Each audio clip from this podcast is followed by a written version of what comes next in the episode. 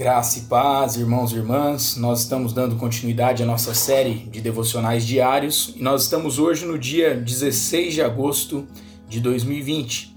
E o tema proposto para nós hoje é uma coroa incorruptível.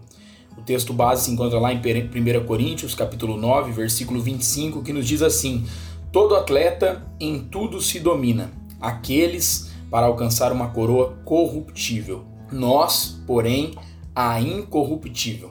Corinto era uma cidade grega onde se realizavam os Jogos Olímpicos. Por isso, Paulo sabia que os coríntios se identificariam com a ilustração da corrida. Provavelmente ele tinha grande interesse por esportes, já que por diversas vezes os usa nas ilustrações dos seus escritos.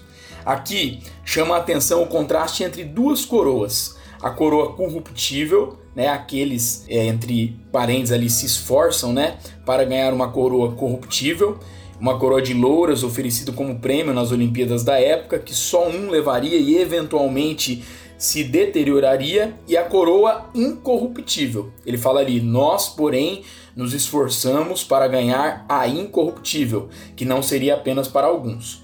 O prêmio futuro, a coroa da vida, é para todas as pessoas que permanecerem fiéis. Portanto, vivamos com perseverança e fidelidade, sabendo que ela nos é reservada. Sobre isso, temos a seguinte exortação, que está lá em Apocalipse, capítulo 2, versículo 10, a parte B, que nos diz assim: Ser fiel até a morte e dar-te-ei a coroa da vida.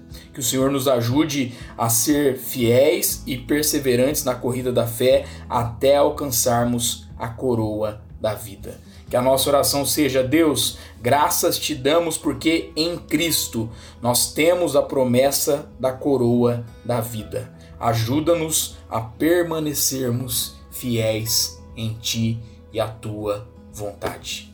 Deus abençoe meu irmão, minha irmã, sua vida, sua casa e a sua família, em nome de Jesus.